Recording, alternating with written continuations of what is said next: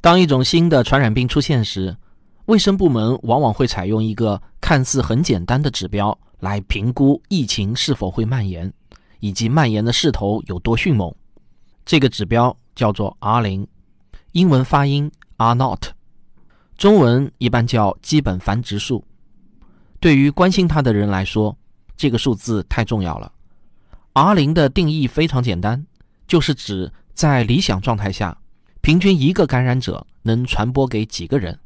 R 零很重要，因为如果大于一，感染可能会持续；而如果它小于一，疫情可能会逐渐消失。因此，它为卫生部门提供了重要的信息，帮助他们决策如何应对一场疫情。就好像目前我们正在经历的这场新型冠状病毒疫情。假如 R 零等于二，就表示平均每个感染者能传播给两个人。这意味着，在没有任何干预的情况下，假如平均传染周期是一天，三十二天后，全世界七十亿人都会被感染。假如 R 零等于三，这个天数将会缩短到二十一天。当然，因为有了人为干预，这样的事情并不会发生。实际上呢，看似定义简单的 R 零，真的要计算起来啊。并不简单，非常非常的复杂，真的要理解它也并不容易。在二零二零年一月的最后一周，至少有六个研究小组连同世界卫生组织公布了对新冠病毒 R 零的估计值。六个研究小组分别采用了不同的方法，但他们的结果基本一致，估计值处在二到三之间。世卫组织比他们保守一点，估计值是一点四。到二点五，一个来自香港中文大学的研究团队的起初估值在三点三到五点五之间，后来他们又下调到了二点二到三点六，而一家英国牵头的机构公布了一个最高的平均值三点八。对于这个数字，一位哈佛大学的医生在一条推特中把这个数字形容为核弹级别。这条推特后来被转发了一万六千多次，造成了非常坏的影响。引发了很多不必要的恐慌。实际上，即便真的是三点八，也没有他说的那么恐怖。二零零三年的 SARS 和艾滋病的 R 零值都是二到五，而麻疹的 R 零值则高达十二到十六。但人们并不会用核弹去形容这些传染病。R 零的含义啊，其实比你想象的要复杂的多。R 零越大，并不一定意味着传播的越广。季节性流感的 R 零在一点三左右徘徊，但它每年能感染数百万人。相比之下，SARS 的 R 零要高很多，但最终的感染者却只有八千多人。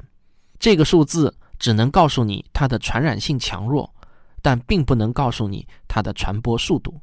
很多人都错误地认为高 R 零一定意味着高感染人数。实际上，对 R 零更好的理解是。它代表了卫生部门应该采取的重视程度。如果 R 零大于一，卫生部门就必须认真对待它。R 零越高，我们的警惕性就应该越高。这次新冠病毒，我们能肯定的是它的 R 零大于一，但具体是多少，现在数据依然不足。即便是同样的 R 零值，造成的后果也可能差异巨大。这是因为 R 零只是一个平均值。具体情况可能千变万化，例如，假如每一个病人都会感染两个人，那么 R 零等于二。但是，假如五十名病人中有一个超级传播者感染了另外一百个人，而其他四十九名病人没有感染任何人，R 零也等于二。但是，这两种情况对于疫情控制来说却是截然不同的含义。超级传播者是医务工作者的噩梦。但却是疾控中心的好消息，因为超级传播者反而使得控制疫情变得相对容易。只要能找到人群中为数不多的超级传播者，就能有效遏制疫情蔓延。二零零三年爆发的 SARS 和二零一二年爆发的中东呼吸综合征都存在超级传播者，但目前我们还很难断定新冠病毒是否也普遍存在超级传播者。R 零还是一个动态浮动的值。在影响它的所有因素中，有一个至关重要的因素，就是病人与健康人接触的频率和范围。当 SARS 首次出现时，在人口稠密的中国和在地广人稀的加拿大，R 零就相差很大。这也是为什么 R 零一般是一个取值范围，而不是一个固定值。现在卫生部门号召我们待在家里，尽量不要四处走动，因为我们宅在家里的行为，从疾控中心的角度来看，就是在为降低 R 零做贡献。隔离措施越到位，R 零值衰减的就越厉害。R 零并不预示着命运，因为我们是人，不是动物。一旦当我们重视它的存在，就可以采取很多措施来降低它。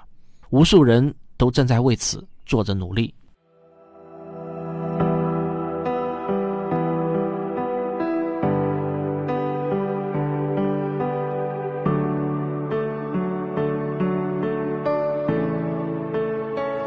我们每个人都可以降低 R 零，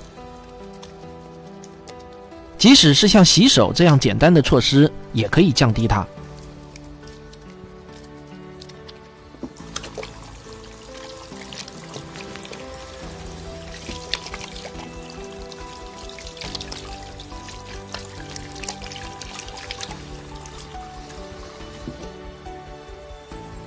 请大家记住，战胜疫情的关键是让 R 零小于一。